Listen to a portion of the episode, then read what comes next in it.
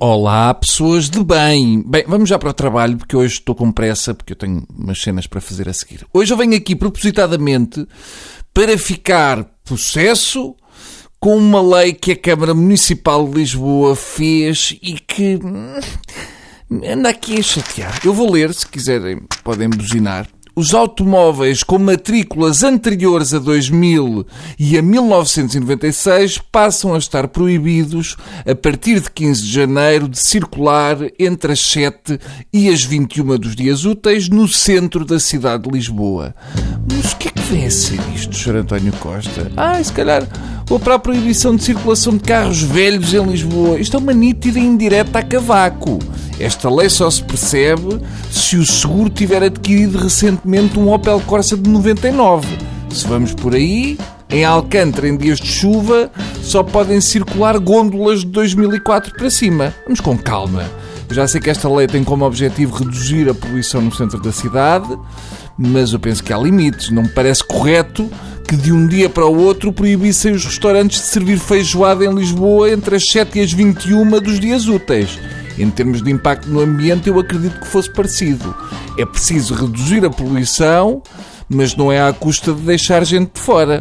Vamos a um exercício de imaginação? Vamos a isso. Não precisam de se levantar. Imaginem que eu tenho um Ford Focus 99.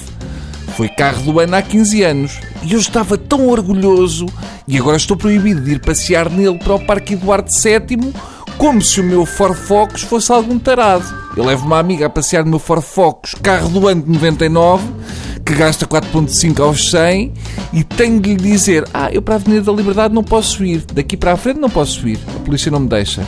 Antes que eu explique que a culpa é do Costa, já ela vazou do carro com medo.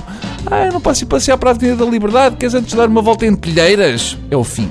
Agora, se eu em vez de um Ford Focus cinzento, carro do ano 99, tiver um Opel Safira de 2000 roxo, com colunas de 20 mil watts e 6 bolas de espelho, aí já posso levar a menina para onde quiser. O que eu pergunto é, qual é que polui mais? E eu já não falo visualmente, porque isto é estapafúrdio.